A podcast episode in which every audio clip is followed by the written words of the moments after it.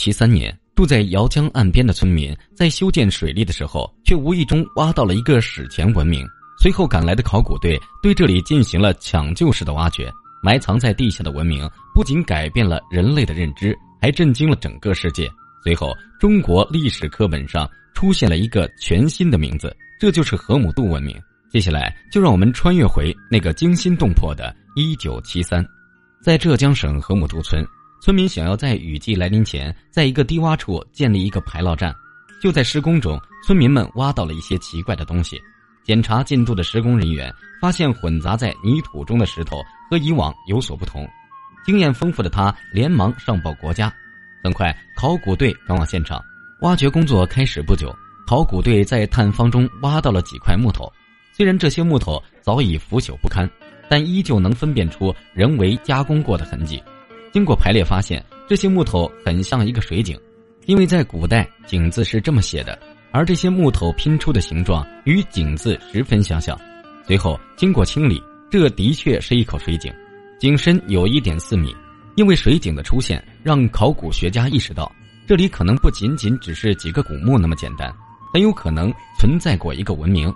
不久后，考古队就从距离地面两米深的地方发现了十一座墓葬和三个灰坑，以及大量的陶片石器。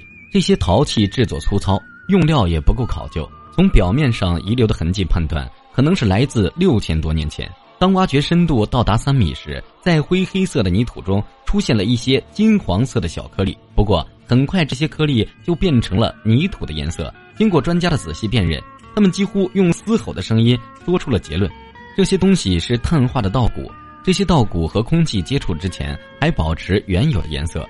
考古学家简直难以置信，这些稻谷竟然在地下埋藏了六千多年。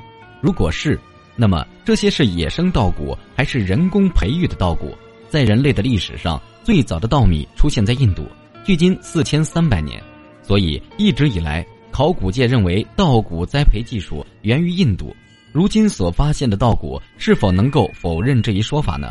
专家将河姆渡稻谷与现在的人工稻谷还有野生稻谷进行对比后发现，河姆渡稻谷更接近人工稻谷。就在发现稻谷的不远处。考古队再次有了全新的发现，在这里挖掘出了无数的骨制品，其中有一件上面缠绕着葛藤。经过专家的判断，我们知道了，这正是河姆渡人的生产工具——骨耜。这也是截止当时最早的骨制农具。大量的稻谷以及骨制的生产工具，足以证明六千年前的古人已经掌握了人工栽培稻谷的技术。这证明了六千多年前的河姆渡人已经脱离了刀耕火种的耕作方式。进入了全新的四耕农时代。随后继续挖掘的考古队还发现了大量的木桩、木板。经过地理分析，在遥远的过去，这里曾经是一个海湾。难道这些木桩和木板是最古老的码头船只吗？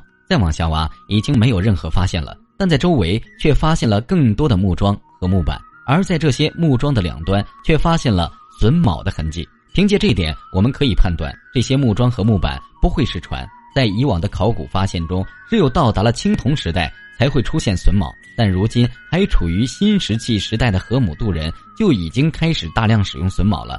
虽然难以置信，但在此之前所发现的石器中，很快就找到了用来加工木材的工具，这些足够证明河姆渡人的制造工艺。随后，考古学家对这些木桩和木板进行了复原，还原出了一种地上架空的建筑，人们将这种建筑称为干栏式建筑。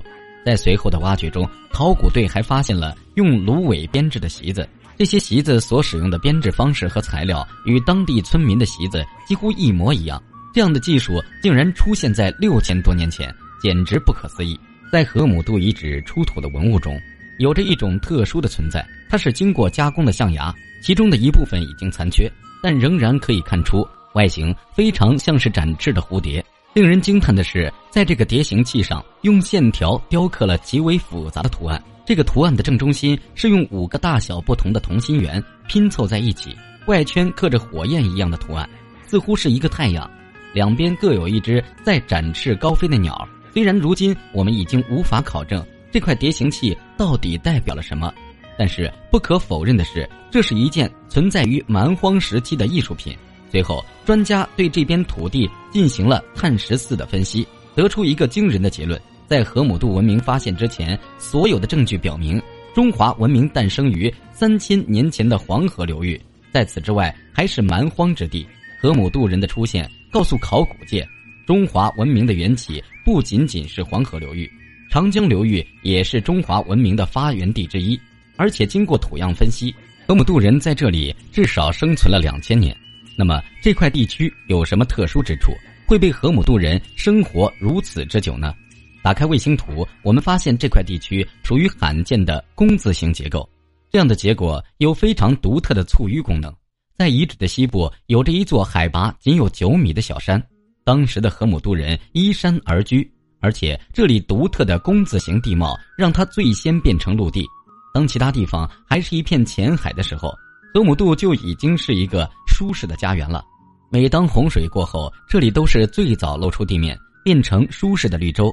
而河姆渡人就是借助这样的地理优势，在此居住、繁衍生息，并造就了长江流域璀璨生辉的河姆渡文明。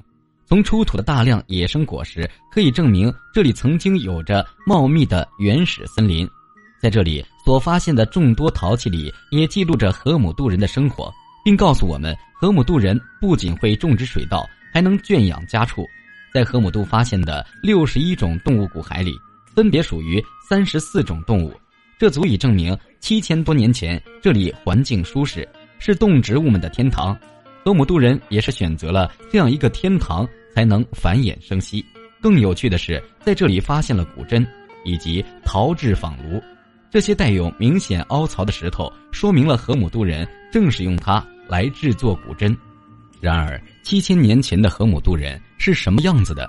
是否和现在人类有巨大差距呢？考古队从出土的河姆渡人遗骨中进行了研究，专家发现这些人的身高大概在一点六三米到一点六九米之间，面部有着宽大的额骨，鼻骨较为低平，是属于典型蒙古人种。那么，持续了两千年的文明为什么会在距今五千年的时候消失了？考古学家对周边的环境进行了长达三年的调查，他们从姚江顺水而下。在河流的弯道处都存在着被洪水冲刷过的痕迹，伴随着洪水的洗礼，两岸的沙石不停的脱落，形成了就像是如今梯田一样的形状。在姚江的下方，有着一块被称为活化石的聚集地，在这儿的岩石被冲刷的光滑圆润，毫无棱角，在这里的河道却水流平缓。要想形成这样的地理，需要洪水年复一年的冲刷。这说明，在河姆渡人生活的时期，至少出现两次特大的洪水。